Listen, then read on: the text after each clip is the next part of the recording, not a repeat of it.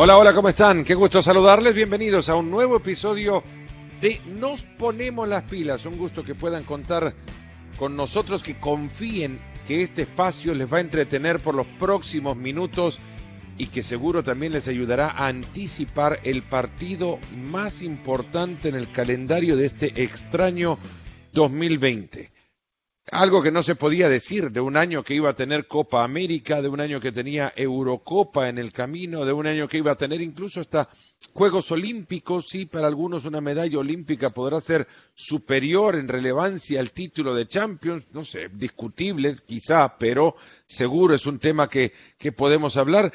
Eh, pero no hay partido ni de, Copa América, ni de Eurocopa, no habrá Juegos Olímpicos, todo eso será hasta el 2021 y le tocará a ese calendario definir cuál es el partido más importante de ese año. Este 2020 ya lo vienen toqueteando tanto que lo que le ha quedado es la final de la UEFA Champions League como el partido más importante de su calendario futbolístico. Y para eso hablamos hoy con don Alexis Martín Tamayo en su segunda aparición en este podcast que lleva camino de los tres años y decir que solo has aparecido dos veces es un triunfo de la agenda del programa. ¿Cómo estás, Alexis? ¿Qué tal, Fernando? ¿Cómo estamos? ¿Todo bien? ¿Cómo preparas un partido como este? Bueno, lo primero, eh, ahora tenemos que estar contentos de que eh, eh, no haya habido, bueno, a ver, con los, con los problemas que hemos tenido, y si se me permite la broma, ahora tenemos que estar contentos de que no haya habido ni Eurocopa, ni Copa América, ni Juegos Olímpicos, porque ya habrían acabado todos. Los Juegos Olímpicos habrían acabado hace dos semanas y mira, ahora tenemos por delante todas esas competiciones para, para el año que viene, ¿no? Que si no tendríamos que estar esperando cuatro añitos, ¿no? Así que yo por ahí estoy, por ahí estoy contento, Fernando. Lo tenemos a la vuelta de la esquina. Hay, una cosa también, los Juegos Olímpicos a mí me habían pillado en el momento en el que estaba la mitad de la preparación cuando habría querido ya haberlo terminado. Ahora todo eso ya, bueno, se les sumará nada más lo que hagan o estén haciendo los atletas en lo que termina este eh, extraño, curioso, singular, extraordinario año 2020, pero es cierto lo que digo, ¿no? Este partido es el mejor del año. Sí, claro, hombre, es el mejor del año, aunque em, hemos tenido suerte. Hemos tenido suerte que se hayan clasificado el, PSG y el, y el Bayern. Porque si se llegan a clasificar el Lyon y el Leipzig, eh, pues hombre, habría seguido siendo una final de la Champions.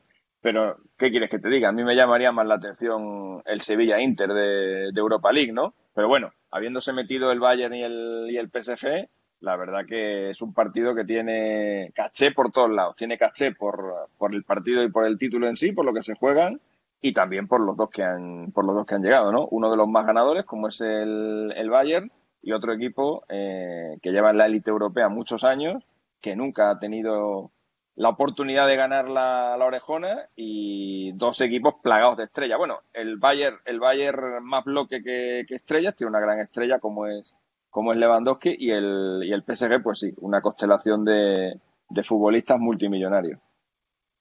Yo creo que para la UEFA, como año, por extraordinario que sea, es cierto, se ha perdido la posibilidad de contar con público, no se han disputado ahí donde se tendrían que haber jugado, no estamos ni en Estambul, ni la Europa League ha, sido jugada en Gdansk, donde tendría que haberse disputado, pero si le, dicen a la UEFA, vos tenés cuatro equipos, ¿no? Una final de Champions, una final de Europa League. Eh, y te digo ya, de esos cuatro equipos, esos cuatro equipos saldrán del top ten de clubes en el coeficiente, en el ranking de clubes de UEFA. ¿Lo firma Cheferín, el presidente? ¿Lo firman los hinchas neutrales del fútbol? Le digan, bueno, sí, firmo que de esos cuatro finalistas salgan del top ten. Y así ha sido. Bayern número uno. Sí. Enfrenta al Paris Saint-Germain número siete. Sevilla número ocho. Enfrenta al Manchester United número nueve.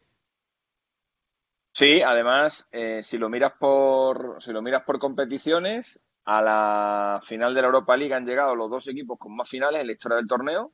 Es la final perfecta. El Sevilla seis finales, cinco ganadas y para el Inter esta será la, quinta final. Ha ganado tres de las cuatro anteriores. Entre los dos suman once finales. No hay ninguna pareja de, de clubes en la historia de la Copa de la UEFA que sume tantas finales, con lo cual esa es la final perfecta. Sería un digamos, una, una final de finales y en el caso de las Champions llegan los dos únicos equipos que no han perdido ningún partido en todo el torneo. Llega un equipo, como es el caso del Bayern Múnich, que ha ganado todos los partidos, eh, y llega un equipo como es el PSG, que como te decía antes, eh, aunque nunca ha estado en una, en una final, lleva ya llamando a la puerta muchos años, con lo cual eh, me parecen dos finales espectaculares, probablemente de las mejores que ha habido en los, en los últimos años. La de Europa League, sin duda, y la de la Champions League, haciendo un poco de memoria, quizá eh, Madrid-Juve, ¿no? En, en, Cardiff también llegaban los dos equipos en un momento espectacular, mejor la Juve que el Madrid, porque el Madrid era un poco, un poco titubeante. Eh, o Barça-Juve, ¿no? 2015, eh, con los dos equipos jugándose el, el triplete, ¿no? Que también se lo van a jugar ahora PSG y el, y el Bayern. La verdad que ahora haciendo memoria, Fernando, me di cuenta de que hemos tenido unas pedazos finales de Champions últimamente espectaculares, ¿eh? Salvo quizá la del año pasado, Liverpool-Tottenham, que fue bastante regularcilla. Las otras han sido eh, muy buenas. Barça-Juve, Madrid-Juve, Madrid-Liverpool, Madrid-Atlético de Madrid dos veces, Borussia-Dortmund, Bayern-Múnich, eh, Chelsea-Bayern Múnich. La verdad que han sido, han sido finales fantásticas. Bueno, que ahí, ahí vamos, ¿no? Si me iba a, detener en preguntarte qué preparas más. Claro, preparas mucho más una Champions porque es cada, cada año. Una Copa del Mundo te da chance de prepararla una vez cada cuatro años. ¿Para qué tenés más, más datos o para qué tenés más ganas? Hombre, me, da, me, me, apetece mucho más preparar una, una Copa del Mundo, ¿no? Pero, pero la, final de la Champions también. Es un, es un momento único en la, en la temporada. Eh, es un partido que todo el mundo está esperando. Yo soy una, soy una, una, rara avis porque eh, me he dado cuenta durante todo este tiempo eh, que no hay tanta gente que, que, que sienta esa pasión por la Copa del Mundo como yo. Veo que la mayoría de la gente tiene tiene más pasión por, eh, por, el fútbol de clubes que por el fútbol de, selecciones, especialmente en Europa, pero últimamente me estoy dando cuenta que en, que en, Sudamérica también, algo que yo nunca habría esperado. Veo a la gente más preocupada por Boca o por River que por, que por la selección argentina.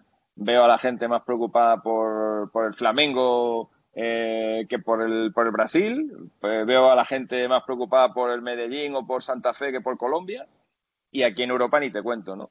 Entonces, por ahí, eh, creo que este partido tiene, tiene más interés para el público en general que, una Copa del Mundo. Obviamente no hablo de la final de la Copa del Mundo, que eso lo ve todo el planeta, ¿no? Pero que el, que el evento mundial en sí creo que atrae bastante más una final de la, de la Champions. Yo no lo entiendo, pero o no lo comparto, pero, pero veo que es así. Ahora pasamos a la estadística, los números y demás. ¿Vos te sentís cómodo si te empiezo a preguntar cosas que surjan en el camino de la conversación como para encontrar la respuesta inmediata? Ahí me decías, pensando rápido, por ejemplo, eh, la última vez que se enfrentaron los equipos invictos fue ese Juventus Real Madrid en Cardiff. Sí, sí. Y la última vez que llegó un equipo con pleno de victoria fue el Milan eh, en el año 93 y perdió la final con el, con el Marsella porque esto que está cerca de conseguir el Bayern no se ha visto nunca, no solo en la Copa Europa, sino en ninguna competición europea, y es que un equipo eh, gane todos los partidos desde el principio hasta, hasta el final en un, en un torneo sin tener que recurrir a, tandas de penaltis. Es verdad que en el caso de, de, este Bayern hay un pequeño asterisco, ¿no? Porque se ha saltado, digamos, dos partidos, se ha saltado el partido de vueltas de cuartos, el partido de vuelta de semifinal, pero aún así, eh, estamos hablando de una racha de nueve victorias seguidas en, en, una competición en la que además el Bayern ha tenido rivales de muchísima, de muchísima altura.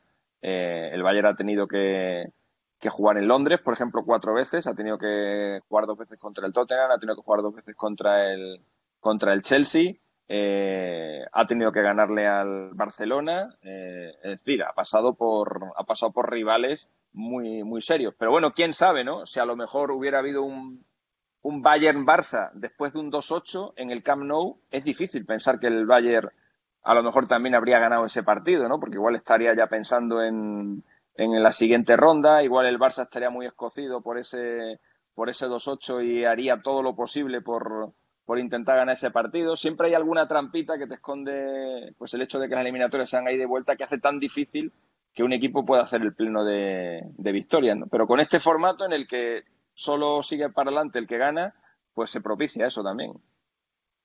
Para ponerle un poco más de, de color o relevancia a lo que ha conseguido el Bayern, que ya mencionabas, no solo va a Londres, sino también le gana al Barça. En Londres al Tottenham le dejó su peor derrota europea en la historia.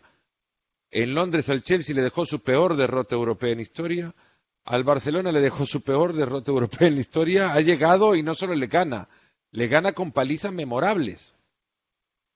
Sí, sí, sí, sí. a, eso voy con, lo otro. Con lo otro rápido, eh, dos partidos menos y está el Bayern a cuatro goles del récord histórico de goles de un club en un torneo, el Barça del 2000, y Robert Lewandowski está a dos goles de igualar el récord de un goleador en la historia de la Champions League. Y esto con dos partidos menos. Habla muchísimo del poderío de este equipo que creo es pronto para definirlo porque habrá que esperar lo que pase el domingo. Pero charlaba con Giovanni Elber el otro día y, él conociendo la historia previa a su llegada al Bayern y su historia durante, además de la que ha sumado posterior, y le preguntaba sobre cómo dimensionar lo que este equipo futbolísticamente está consiguiendo al margen de la estadística. Porque juegan muy bien al fútbol, pero eso es subjetivo. Podemos decir también que el Bayern de Pep jugaba muy bien, que el de Henke jugaba muy bien. Ahora este juega muy bien, quizás tanto como aquellos, pero estadísticamente lo supera. Si es el dato estadístico el que desempata la subjetividad. Sí, porque, a ver, si mira jugador por jugador, eh, probablemente el Bayern que le ganó la final de la Champions al Valencia en Milán en el año 2001, Uno. creo que fue, en el año 2001. Ese Bayern eh, yo creo que tenía mejor equipo que el, que el actual. Digo, comparando, mirando jugador por jugador. ¿eh? Em, sin embargo, eh, los números que ha conseguido este, este equipo son, impresionantes. Y ayer, ayer haciendo un ejercicio de repaso de la temporada, eh, intentando hacer un 11 de esta, de esta Liga de Campeones, eh, es que me salían 6 o 7 jugadores del Bayern. Claro, ver un, ver un ahí, ahí tendría que estar Neuer, solamente se lo puede discutir Kahn, eh, por supuesto tiene que estar eh, Kimi, por supuesto tiene que estar eh, Alfonso Davis, por supuesto tiene que estar Thiago, por supuesto tiene que estar Lewandowski, por supuesto tiene que estar Nabri, por supuesto tiene que estar Müller. Claro, en una competición en la que hay tantísimas estrellas, que un equipo de repente en una temporada eh, pueda tener seis o siete jugadores entre en el once ideal de, la campaña, pues ya te dice mucho de lo que es este, este Bayern, ¿no? Y luego, bueno, si te pones a comparar, yo creo que cuando comparas temporadas tan lejanas en el tiempo y sobre todo en un proceso donde va formándote eh, quizás algunos formando una afición, algunos otros, en mi caso, muy temprano en el proceso de análisis profesional de un, de un deporte, caes en que la nostalgia te gana, ¿no? Pero, pero es indiscutible. El propio Giovanni Elbert te diría que es Lewandowski mejor que él en aquel 2001. Kahn era el portero de aquel equipo y podremos decir, Kahn es mejor que, que Neuer. A mí la posición de arquero se me es tan difícil de comparar en la actualidad o en el tiempo. Hacer un repaso histórico de quién es el mejor portero de hoy o el de antes es muy difícil, pero bueno, eh, podríamos decir que Can es mejor. Eh, Sañol es, mejor que, bueno, Kimi jugando de lateral derecho. O que Pavar, podría decir. Lizarazu es mejor, es mejor que Davis. Sí, yo creo que sí. Yo creo que Davis. Eh, pero, pero lo que ves ahí.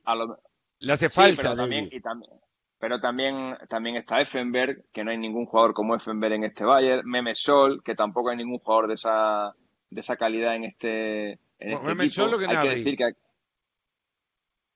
Hombre, a mí me gusta de momento, me gusta más Sol. Lo que pasa es claro, la temporada que si, si, nos miramos la temporada que ha hecho Nabri, que ha metido nueve goles en nueve partidos, pues evidentemente esta temporada de Nabri probablemente será mejor que cualquier temporada de Sol. Pero eh, le gana por goleada a Perisic, por ejemplo.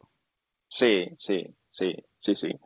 Pero quiero decir que a mí me parece un jugador más completo Sol que, que Nabri, ¿no? Eh, pero claro, lo que ha hecho Nabri esta temporada, pues, pues no, no, no, no, tiene discusión, ¿no? Si Nabri fuera así siempre, si todas las temporadas metiera nueve goles y diera dos asistencias en nueve partidos de Champions, pues obviamente sería balón de oro, ¿no?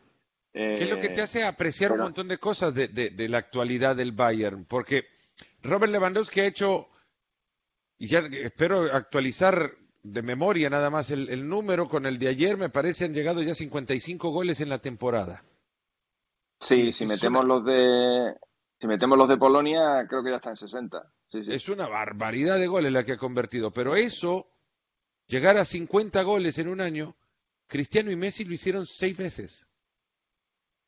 Sí, lo que pasa que... Y luego hablas de la temporada de hoy del Bayern y te sostenes en lo que ha hecho el Madrid temporada tras temporada en lo que hizo antes el Barcelona temporada tras temporada. estás cayendo en un evento extraordinario de un, de un gran equipo, de una gran temporada. ¿Cuánto más lo podrás sostener? Y mucho de esta valoración va a depender del resultado del domingo. Imagínate qué injusto puede ser incluso hasta a la definición de la temporada del Bayern Múnich. No me parecería injusto que ganara el PSG. ¿eh? Eh, el PSG también ha hecho una grandísima, el, el, PSG, no, lo digo porque es verdad que estamos hablando muy bien del Bayern, pero el PSG también ha hecho un temporadón. ¿eh? eh el PSG en su grupo eh, gana todos los partidos menos el del Bernabéu, donde lo empata, remontando un 2-0. Al Madrid le golea en, en París. Eh, es verdad que sufre en el, en el partido de, de ida contra el Dortmund, pierde 1-0. Eh, pero luego eh, el partido de vuelta le gana bien y ha ganado muy bien también los dos. Bueno, el de Atalanta sufriendo muchísimo, pero lo ganó bien. Yo creo que el, que el PSG fue, muy superior y el, y el del otro día igual, ¿no? Al, Leipzig, ¿no? Al que no le dejó ni, ni, tener opción, ¿no? O sea, yo creo que si el PSG ganara esta, esta Champions sería un digno ganador también y, no me parecería injusto. Es lo que hablábamos al principio de la charla tenemos la suerte de que han llegado los dos mejores a la final. Con lo cual, eh, gane quien gane, esta Champions va a tener un, justo campeón y va a tener un magnífico subcampeón. Yo por trámite, y esto quizás no, sé si también viene abocado al hecho de que era nuestra primera final después de tres años de ausencia por, por una cuestión de derechos y, y, en consecuencia regresar a la Champions significaba ir a Wembley en el 2013, el partido entre Dortmund y Bayern Múnich. Yo lo recuerdo como sin haberlo visto recientemente, tampoco quizás me deba la, obligación de verlo para corregir mi apreciación, pero mi recuerdo de aquel partido era, era de algo, o fue, sigue siendo, de algo sin un, sin pausa, algo que, que, fue un ida y vuelta constante, con Robben fallando mucho en la primera parte, con un Bayern tirado para eh, bueno, con los dos equipos volcados a ganar el partido en 90 minutos y me pareció de las finales desde entonces la mejor que se ha jugado. Eh, quizás habrá otros que me dirán, no, habrá en grado de emoción otras finales que, que fueron mejores que aquella, puede ser, pero esta, por ocasiones de gol y demás, me pareció una final vibrante, la del 2013. De entonces para acá, el Bayern Múnich, ese título lo gana, pero llega Posterior a eso, a semifinal, a semifinal, a semifinal, a cuarto de final, a semifinal. La temporada pasada queda fuera en octavos. Pero es la regularidad que este equipo ha llegado a tener en las últimas campañas de, de, Champions League que decir, bueno, un centímetro más para acá o para allá, una posición adelantada, un, una pelota al palo, algo pudo haberle cambiado la, la fortuna al quizá mejor equipo en la historia de Europa. Hombre, el, de aquella final, yo recuerdo que la estaba haciendo en la, en la radio y recuerdo que sí, que dije un montón de veces, eh, algún día ganará Robben alguna final, porque sí, recuerdo un fallo detrás de otro de Robben hasta que al final acabó marcando el gol decisivo en el, en el tiempo añadido, ¿no? O casi en el tiempo añadido, que me acuerdo que estaba allí Cacravegano con nosotros y me dijo de todo, ¿no? Porque claro, como yo me había estado metiendo dos partidos con, con y acabó marcando ese, ese tanto, pero sí, había fallado muchísimo. Esa final la pierde Lewandowski, por ejemplo, su último partido con el con el Dortmund. Lewandowski, que eh, con todos los goles que ha marcado en la Copa Europa, nunca ha ganado la Copa Europa. Es el máximo goleador de la, del, torneo sin haberlo ganado nunca. Tiene una gran oportunidad ahora por, por delante. Y sí recuerdo un partido muy vibrante, como corresponde a, un partido en el que estaba Klopp de por medio. Eh, con aquel con aquel Dortmund al que le faltaba Mario Götze que estaba que estaba lesionado eh, pero a mí como final por, por, por los equipos que la jugaron, por los jugadores que había.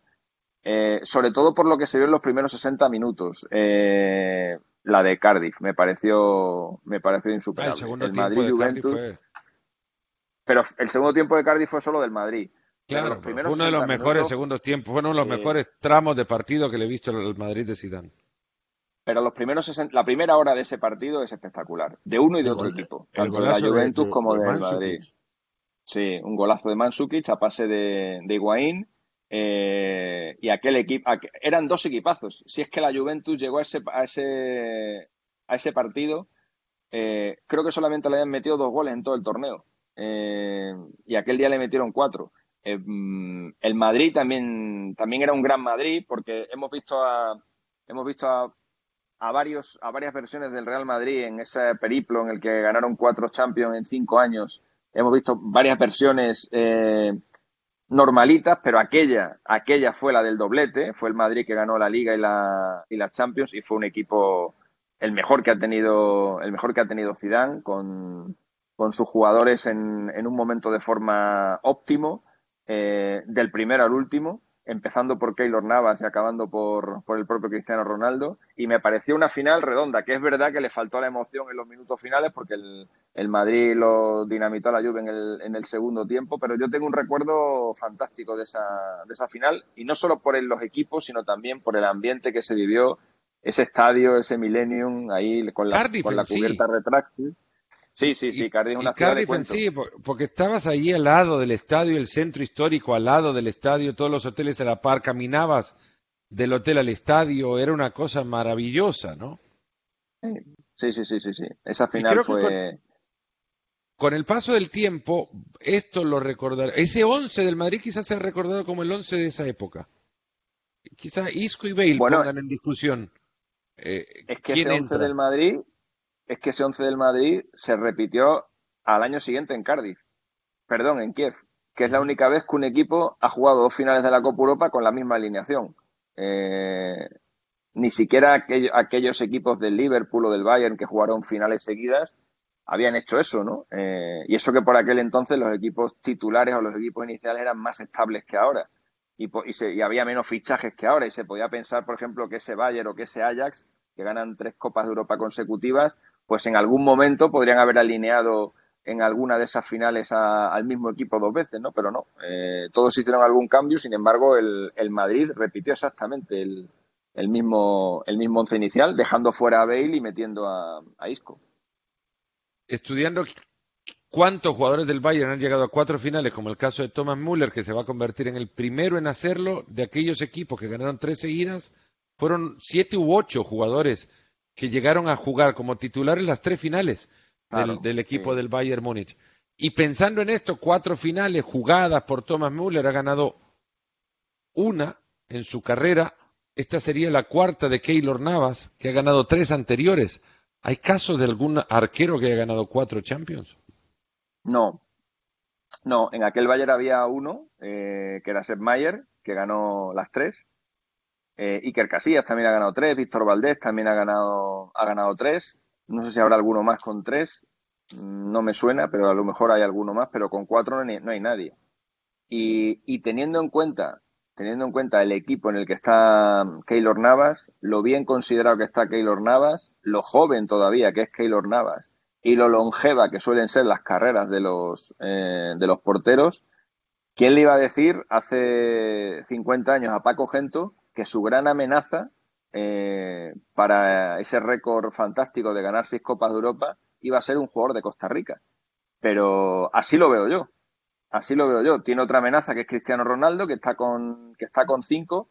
Pero si Keylor Navas consigue ganar esta cuarta Copa de Europa, eh, con la carrera que tiene por delante y el equipo en el que está, no me parecería tan raro que ganara dos más.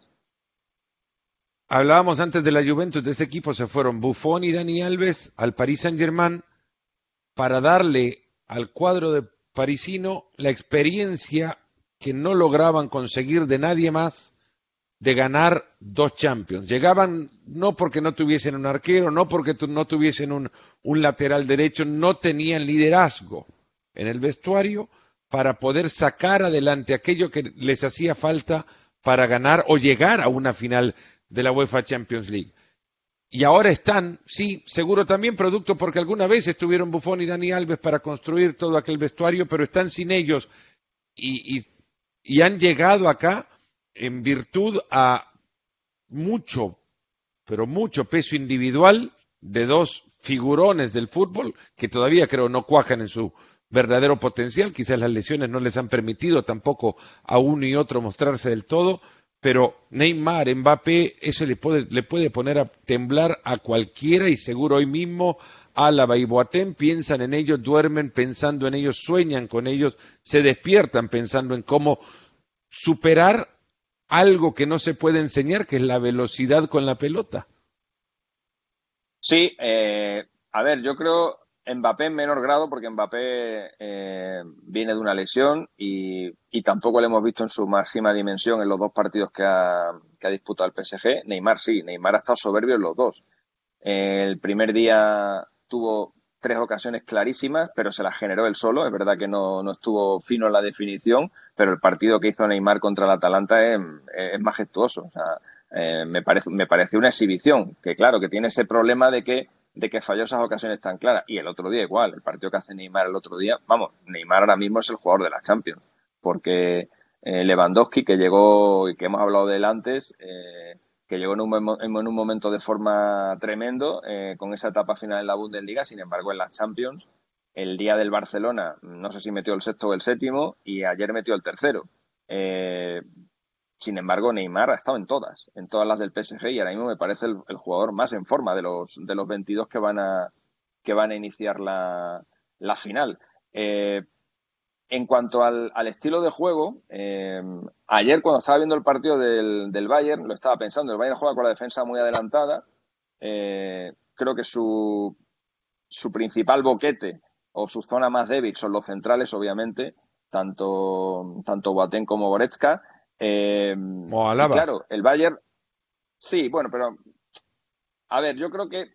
Yo creo que el, el, Bayern juega con la, con la convicción o con la, o con la conciencia eh, de que van a meter los goles que, que, que, van a hacer o que van a meter la mayor parte de las ocasiones que van a hacer, porque como hemos estado hablando anteriormente, tienen un porcentaje de acierto en el remate espectacular. Entonces, por eso te plantean un partido tan abierto como te plantean contra el Barça. No me importa si el Barça me genera tres, cuatro ocasiones de gol como le generó en, la, en los primeros 20 minutos, porque yo también las voy a hacer. Y probablemente eh, yo, que tengo a mis delanteros en un mejor estado de forma que, tú, pues voy a acabar llevándome, llevándome el partido. Y ayer lo plantea exactamente igual. Eh, el Lyon, que es un equipo con que ya lo vimos también en, la, en el partido de cuartos de final, es un equipo que juega eh, a velocidad, a la, espalda de los, de los laterales rivales, eh, y así es como le generó eh, prácticamente todo el, peligro al City. el Bayern no tuvo miedo ayer de esa velocidad del Lyon y siguió jugando exactamente igual, consciente de eso, de que, bueno, aunque el Lyon tenga ocasiones claras, que tuvo dos muy buenas al principio, dos espectaculares, la primera la primera la chica Neuer sin tener que parar sin tener que parar el balón, obliga a, a Cornet, creo que fue, o a Cambi, no sé quién fue de los dos, a, tirarla fuera, pero es, es, el ejemplo de lo que tiene que hacer un portero que sin parar evita un gol. Esa es una parada de gol sin, sin tocar el balón. Eh, pero ahora la película ahora es diferente. Eh, los delanteros del PSG son mucho más rápidos, las transiciones del PSG son mucho más rápidas y los delanteros tienen mucha más calidad y los centrocampistas tienen mucha más calidad y evidentemente eh, si el Bayern eh, vuelve otra vez a utilizar la misma la misma estructura de juego creo que va a pasar bastante más apuros de los que tuvo contra el contra el Barça y contra el y contra el Lyon. Creo que ese esa forma o ese estilo de juego que tiene el, el, el Bayern al PSG le viene muy bien. Al PSG que es un calco de la selección francesa que juegan juegan exactamente igual. Eh, hay muy poco fútbol eh, en el centro del campo, son transiciones muy largas, son balones largos eh, y a correr los delanteros, ¿no? Que es como juega exactamente igual que juega la selección francesa, donde prácticamente los centrocampistas son, son testimoniales, ¿no? Bueno, a ver si el, a ver si el Bayern le plantea ese mismo, ese mismo partido, porque ahí, ahí yo creo que el PSG tiene las de ganar. No se le da bien ser favorito al Bayern Múnich en, finales. Llegaba, creo que con mucha paridad, si recuerdo de nuevo aquella final del 2013, en relación al Dortmund, no se veía un equipo extremadamente superior al, Dortmund de, de Klopp. Y luego, antes de eso, pues no creo que haya habido más favorito para ganar una final de Champions, ni recuerdo cómo habrá estado en las apuestas, ni mucho menos, pero seguro la distancia que se marcaba entre Bayern Múnich y Chelsea cuando la final era en Múnich, además, creo que coloca al Bayern como el máximo favorito histórico en, para ganar una final de Champions y terminó palmando aquella en penales. Luego en el Bernabéu era también y venía por mejor camino que el que había pasado el Inter de Mourinho y también la pierde con los dos goles de, de Milito. Eh, era favorito contra el Valencia y juega en inferioridad, me parece, contra el equipo de Cooper, que juega mejor partido de lo que jugaron un año antes contra el Madrid en París y aquel partido lo gana apenas el Bayern por penales.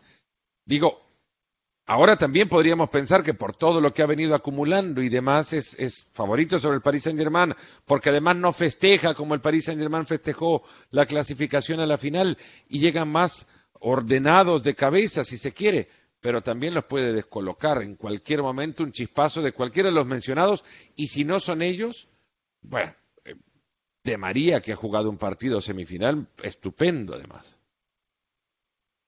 Sí, eh, hombre, yo creo que en aquella final contra el Dortmund sí que el Bayern llegaba con bastante favoritismo. Acuérdate que le, que le acaba de meter siete goles al Barça en, en semifinales eh, es verdad que el Dortmund le había hecho cuatro al Madrid, pero habría, había sufrido muchísimo en el Bernabéu en el partido de vuelta. Eh, el Madrid estuvo a punto de remontar ese 4-1, metió dos goles en, cinco minutos y al final casi hace el casi hace el tercero. Tuvo una ocasión clarísima Sergio Ramos, pero sí que hay, creo que el Bayern era, era favorito, como también lo era evidentemente en, su final, en la que se jugó en su estadio, que es así que nadie se puede creer que la, que la perdiera contra el, contra el Chelsea de, de Di Matteo. Yo ahora eh, no le veo tan favorito. Estamos todos, eh, estamos todos impactados por los ocho goles que le metió al, al Barça eh, y creo que eso nos hace, nos hace darle una condición de, de favorito por encima de, lo, de la que realmente tiene. Sí me parece que el Bayern tiene más opciones de ganar que el PSG, pero no me parece un, no me parece un partido, no me parece una si hablamos de porcentajes, por ejemplo, no, no lo veo 70-30 o 80-20, no, yo lo veo como mucho, como mucho 60-40. Veo muy parejos a los, a los dos equipos. Insisto, la forma que tiene de jugar el Bayern al PSG le viene muy bien eh, y creo que en este tipo de partidos eh, son partidos más de jugadores que de equipos, no lo olvidemos nunca. Eh, los campeonatos sí son, eh, sí son torneos a, la larga, digo, son torneos de equipos o de conjunto, pero las finales no. En las finales los que aparecen son las estrellas y ahora mismo hay uno que está por encima de todos, que es Neymar. Y a mí eso me da una, una confianza muy grande en el, en el PSG. Es que le veo muy bien a Neymar, le veo en, le veo en su mejor momento. Hay muchos que lo cuestionan, es que no, no va a dejar una gris opinión jamás, será siempre blanco negro, no hay, no hay siempre es de extremos. Neymar es ese tipo de jugador que, que te lleva hacia los extremos, o lo querés o lo dejas de seguir en Instagram, como Maluma hizo, ¿no? Eh, ¿Supiste esa, no? No, no sabía. No, sabía. Bueno, no, yo no, no, no, voy a, no a meterme nunca nada en, temas de privados, sobre todo, pero aparentemente hay una chica en medio de Maluma y de Neymar que tenían una relación tal que en algún momento Maluma le canta un feliz cumpleaños en una fiesta Neymar, Neymar se echa a llorar, una amistad gigantesca entre ellos. Pues esta chica entra en medio de ambos, eh, Maluma le dedica una canción y luego Neymar en algún momento se la saca de encima a, Maluma y termina con ella y luego en el festejo del triunfo del Paris Saint Germain, los jugadores del Paris Saint Germain le cantan la canción que Maluma le había dedicado a la que ahora aparentemente es la pareja de Neymar. Y Estoy flipando, no, sabía nada. A partir de eso, Maluma no, solamente... Bueno, Maluma no solamente lo ha dejado de seguir a Neymar, Maluma ha dejado Instagram. Maluma ha dejado Instagram. O sea, cerró, vos buscás Maluma, buscás Maluma en Instagram y no aparece. No existe la cuenta de Instagram. ¿Cuántos millones pudo haber tenido el personaje? Que valga la aclaración, a mí Maluma se me cruza por la calle y le doy pasada nada más, pero no sabría quién es. Yo tampoco porque eh, ni me gusta ni me gusta su música ni, ni sabría ni sabría tampoco reconocerle. No, yo no podría eh, reconocerlo. O sea, me dicen a mí mis hijos, va Maluma, anda a tocarlo porque no sé quién es. No, lo, en serio, que me disculpe el, cantante creo que es colombiano. Eh, pero, pero no tienes que pedir, pero no tienes que pedir perdón, joder. Es que hay mucha tampoco me conoce, ¿no? Eh, eh, claro, ¿no? Y que, hay mucha gente a la que yo tampoco sabría reconocer por la calle. Pues a Maluma no, es que no sé quién es, la verdad. A, lo mejor he visto habré, visto como mucho dos vídeos suyos. Eh, no, con dos vídeos no es suficiente como para que se me quede aquí en la... Ahora mismo no le pongo cara, la verdad. Bueno, ahora, ahora mismo te vas a poner a investigar la carrera discográfica de No sé, voy a mirar, lo voy a buscar aquí, voy a buscar a Maluma, a ver, quién es Maluma. No más porque pues pues desactivó su pues cuenta de Twitter. desactivó su cuenta de Twitter. De Instagram, perdón. desactivó. No le he seguido nunca en Instagram con lo cual no, no, no, tenía ni idea de lo que me has contado, ni idea, ni idea. Eh, la chica, es, una historia bonita. La chica se llama Natalia Parulich, era pareja del colombiano, estoy casi leyendo textual un cable noticioso que, que me acabo de encontrar, por eso no quería, no quería contar tanto la historia, porque eh, la realidad es que no conocía tanto de la misma, pero bueno, eh, aparentemente rompieron su relación, ya le había dedicado una canción Maluma y, esa canción que Maluma le dedicó fue la que los jugadores del Paris Saint Germain cantaron en el hotel del Paris Saint Germain cuando clasificaron para esta final de la Champions. Y a partir de eso, aquellos que seguían a Maluma se dieron cuenta que su cuenta de Instagram había desaparecido. Y todos llegan a inferir que todo esto viene porque se molestó y dice, ya está, no quiero que me hagan ruido con esto, estoy todavía dolido por la pérdida de Natalia, ¿no? De, su, de su vida. Puedes hacer un, pues mira, estoy, repaso de los nombres que están, los nombres que están al costado de Neymar y a su lado está Icardi, por ejemplo. Estoy mirando en Google Images a, a Natalia, eh, que la chica es bastante guapa. Em, pero mira, al final llegamos a la, al final llegamos a la misma conclusión de siempre. Al final siempre hay alguien, eh, hablando mal y pronto, eh, bueno, no voy a hablar mal y pronto, voy a hablar bien. Al final siempre hay alguien que sabe más que tú, o que puede más que tú, o que, o que te quita algo. Y por muy famoso, y por muy rico, por muy millonario, por mucha fan que, tiene, que tengas, siempre hay alguien que te acaban guindando algo, ¿no? Y a Neymar, pues también le, a Neymar también le pasará, ¿no? algún día. No solo me refiero a en, el, en, los temas del amor, sino también en temas del deporte. Eh, siempre, siempre habrá alguien mejor que tú para algo, ¿no? Eh, y digamos que Maluma eh, va a ser hincha ahora del Bayern Múnich. Pues probablemente. Como, como vos vas a ser hincha del Paris Saint Germain si cumplís tu promesa, Alexis. Eh, sí, pero yo soy, yo soy, o sea, me gusta que gane el, me gustaría que ganara el PSG la, la Copa Europa. Pero no para, eh, para evitar tu actuarte la bandera de Guatemala en la frente como lo prometiste en Antigua Guatemala en septiembre del 2019. Mira, voy a decir dos cosas. Eh, primero, ese vídeo, ese vídeo está, no voy a decir que esté manipulado, pero ese vídeo tiene una parte anterior que no, que no sale, que no sale. Hay una parte anterior en la que yo explico. Vamos a, vamos a eh, escuchar ahora mismo, vamos a escuchar ahora mismo lo que, el video, el video al que se hace, al que hace referencia Alexis.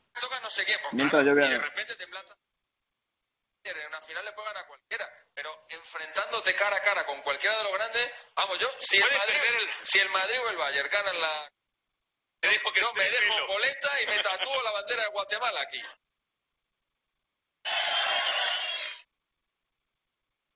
Ahí está, no miente el, video. Bueno, pues, pues hay dos cosas que quiero comentar de ese vídeo. La primera es que esa pregunta, si no me falla la memoria, porque hace un año ya de esto, eh, venía por quiénes van a, quiénes creéis que van a ganar las Champions. Y yo en mi, en mi apuesta puse como número uno, si no me falla la memoria, al PSG, como número dos al City y como número tres al Barça. Esos fueron mis tres candidatos para ganar las Champions este año.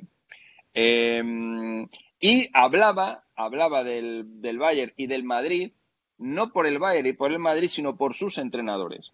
Yo decía que el Madrid de Zidane y que el Bayern de Kovac eh, no les veía ganando ni cerca la, Liga de Campeones. Esa era esa era, ese era el previo a ese vídeo en el que se recoge solamente la conclusión final y en la que después de ese vídeo, que también yo sabes que tengo muy buena memoria, eh, después de ese vídeo hay una, hay una apostilla tuya en la que dices estoy de acuerdo. En ese vídeo tú dijiste estoy de acuerdo. Tú tampoco veías ni al Bayern ni al ¿En, en, eso, en, que tampoco en que tampoco veías ni al Bayern. Muy ni probablemente al no veía al Bayern. Era, de Europa. no, era, es más, no veía al Bayern darle vuelta a la esquina al camino que habían arrancado con Kovac Claro, cuando alguien de su cuerpo claro. técnico asumía como entrenador, porque Hansi Flick llega en julio. No, no, no, pero ese vídeo, no, pero ese vídeo, no, no, no, pero ese vídeo, ese vídeo es en septiembre cuando Claro, claro, por cuando- eso mismo. cuando Kovac era entrenador del Bayern. A lo que voy es, cuando Kovac era entrenador del Bayern, yo no lo veía llegar lejos en la Champions. Y cuando llegó Hansi y sacan a Nico Kovac y llega Hansi Flick, tampoco creía que Hansi Flick le iba a dar vuelta a la historia si Hansi Flick venía del mismo cuerpo técnico que había hasta ese momento puesto al Bayern, es cierto, líder en la Champions y lo que quiera, pero alejado, si, si estar lejos, cuatro puntos de liderato, es estar lejos para el Bayern Múnich, no jugaba a nada, lo había goleado eh, eh, el Eintracht Frankfurt en, el último partido de Nico Kovac.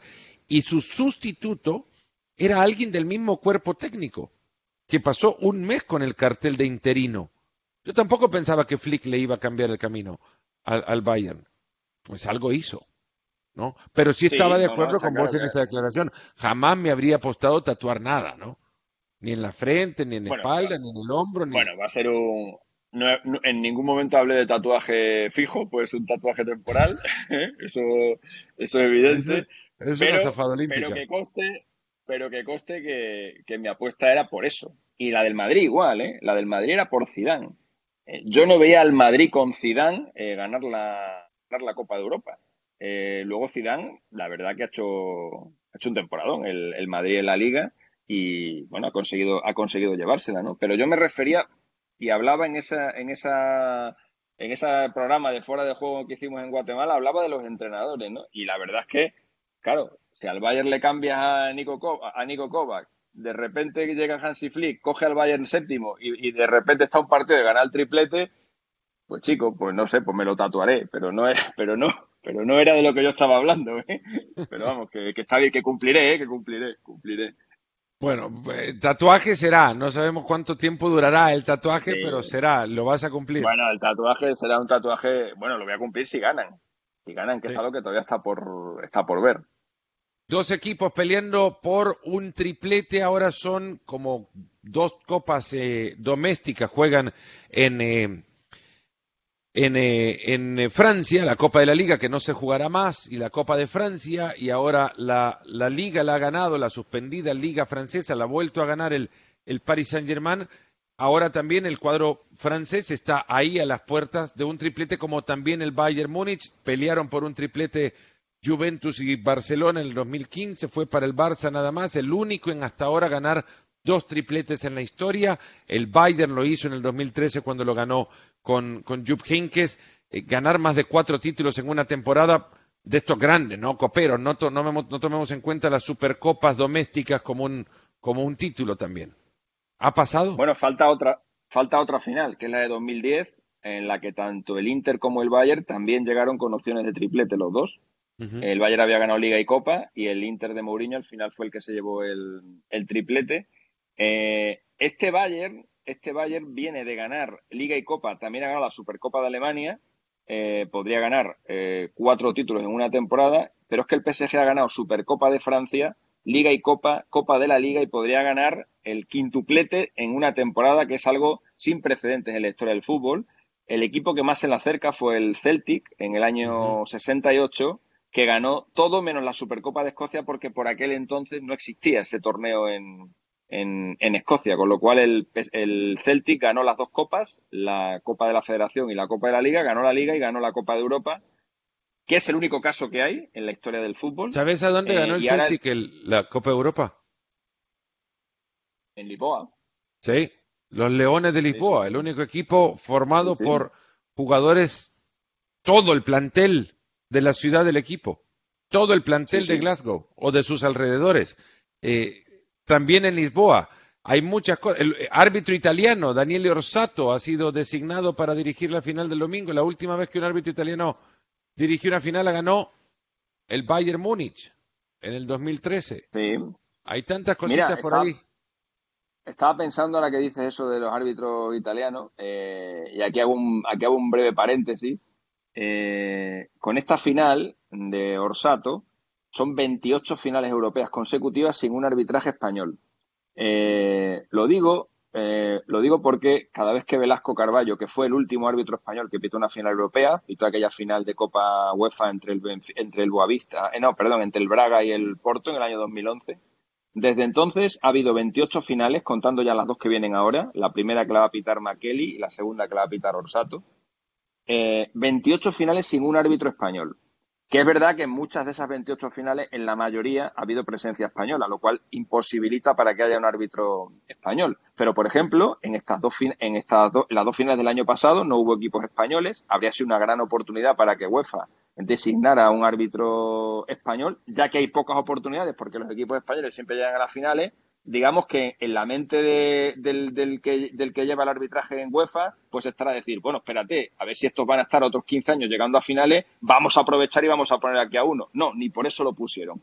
Este año tampoco lo han puesto. Lo digo porque cada vez que Velasco Carballo, que es el presidente del Comité de, Árbitros en España, aparece en una comparecencia pública, no para de decir lo mismo, que es tenemos los mejores árbitros del mundo. Es la misma frase que dice siempre, tenemos los mejores árbitros del mundo, tenemos los mejores árbitros del mundo. Parece, se parece a un jugador del Barcelona en sus mejores tiempos, cuando le preguntaban, bueno, ¿qué día hace? Pues Messi es el mejor del mundo, ¿no? Pues este es igual. Eh, eh, cuando aparece en una, en una comparecencia, tenemos los mejores árbitros del mundo. Y resulta que van 28 finales europeas seguidas sin un árbitro español y que la última vez que un árbitro español pitó una semifinal o final de la Copa del Mundo fue hace 22 años, en el año 98 Croacia-Francia. Con lo cual, eh, es más que evidente que la única persona en el mundo que piensa que los mejores árbitros del mundo son los españoles es Velasco Carballo. Porque nadie de los que pinta algo en el tema arbitral, nadie, nadie piensa eso, porque si no, aunque fuera equivocándose, habrían designado algún árbitro español para alguna supercopa, ¿no? Por ejemplo, la de este año, que fue entre el, entre el Chelsea y el Liverpool, ¿no? Bueno, pues hecho ese paréntesis, eh, que me molesta mucho, porque los árbitros españoles son es que los árbitros españoles para mí son, con diferencia, los peores del continente. Los peores. Los peores. Son un desastre. Son un desastre. Y yo, y te lo dice una persona que ve la liga francesa, que ve la liga italiana, los italianos son iguales, ¿eh? los italianos son muy malos también, pero los árbitros alemanes son muy buenos, los árbitros ingleses son bastante buenos, los árbitros franceses son bastante buenos, los italianos y los españoles con diferencia, los peores, pero de entre italianos y españoles, los españoles, peor todavía, peor todavía. Alexis, un formato extraño que nos ha dejado partidos con sorpresas a la vuelta de cada esquina. Ahora creo podrán muchos diferir en esto, pero más de alguien creía que esta era una final soñada. Se enfrentan dos equipazos de verdad en el eh, partido del domingo. No te voy a preguntar por favorito, pero me imagino que pocas finales pueden rivalizar o pocos cruces pueden rivalizar con el nivel futbolístico que estos dos equipos nos van a poder o han mostrado para llegar hasta acá. Ojalá jueguen sin miedo el domingo, a ver que eso también suele, eh, suele suceder y dejarnos eh, finales que están buenas para superar insomnio. Pero bueno, es lo que hay ahora y lo que hay es muy bueno.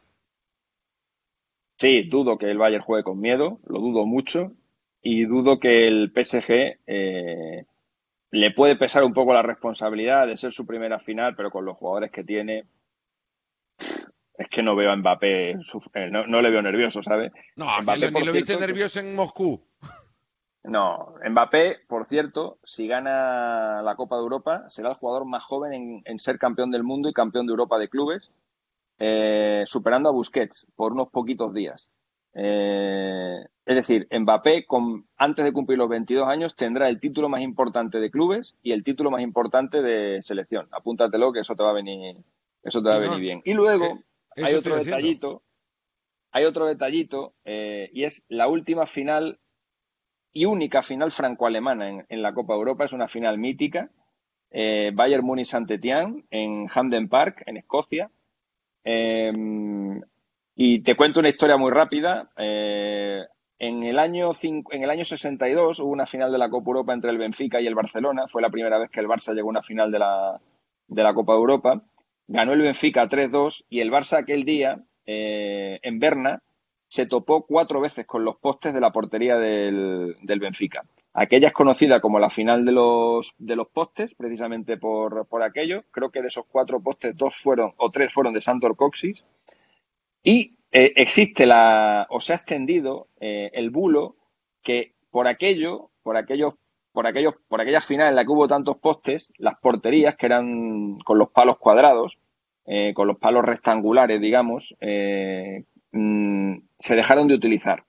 No es verdad. La última vez que no se utilizó una portería con, con, palos cuadrados en una final de la Copa Europa fue precisamente en esa que hablábamos antes, la del Bayern contra el Saint-Étienne, en el año 76. Es decir, 14 años después de la final de los palos en Berna, aún había porterías con palos, como, con palos cuadrados, como la de Hamden Park, eh, y allí esa sí que fue la última vez. En aquella ocasión, el, el Saint-Étienne, que fue mejor que el Bayern, fue mejor que el Bayern, acabó perdiendo 1-0, pero tuvo dos. Equipo. Eh, sí, correcto. Tuvo dos tiros al palo, el Saint-Étienne, y eh, son de esos palos internos, son de esos palos internos que normalmente cuando golpean un, en, un, en un palo cilíndrico la pelota va para adentro, pero en este caso golpean la arista y salió hacia afuera, lo escupió hacia, lo escupió hacia afuera. Dicen los aficionados del saint eh, que por culpa de los postes cuadrados eh, su equipo no tiene, una, no tiene una Copa de Europa.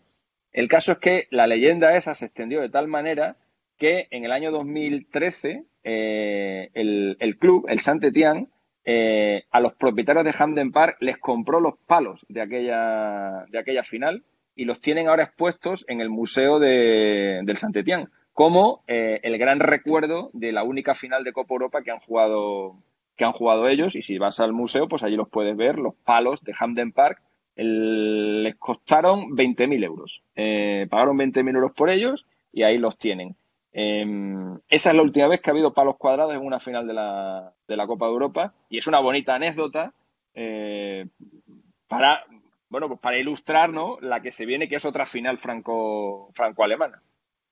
Yo estuve en aquel estadio para algún. Bueno, el Islandia-Portugal 0 a 0 de la Eurocopa del 2016, que arranca la competencia con esa enorme sorpresa, porque Islandia le había empatado a Portugal, que termina siendo campeona de Europa. Se jugó en ese estadio. Y recuerdo haber ido a la, a la tienda del estadio y en la tienda te venden la camiseta retro de ese equipo del 76 y me llamó mucho la atención como un club rinde pleitesía en ese recuerdo de, de, la camiseta vintage o retro de ese equipo si ese equipo no ganó la Copa de Europa. Pero ahí llegas a dimensionar la relevancia de llegar a una final para un club como, como el Saint-Étienne. Aquel equipo también fue base para una selección francesa muy, muy fuerte, la del, la del Mundial del 78, por ejemplo. Creo que estaba Rocheteau también en ese equipo del, del Saint-Étienne. O, bueno, sí, no, me voy a meter en más líos, pero, pero, bueno, esa final, la única final definida entre un alemán y un, y un francés.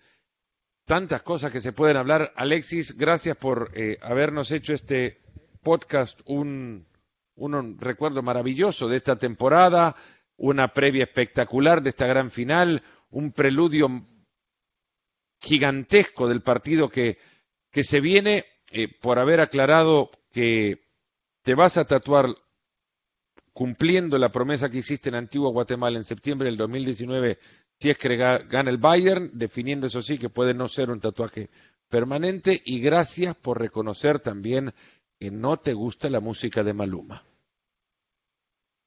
ni, la, ni el reggaetón en general. Ni el perreo, ni nada de eso.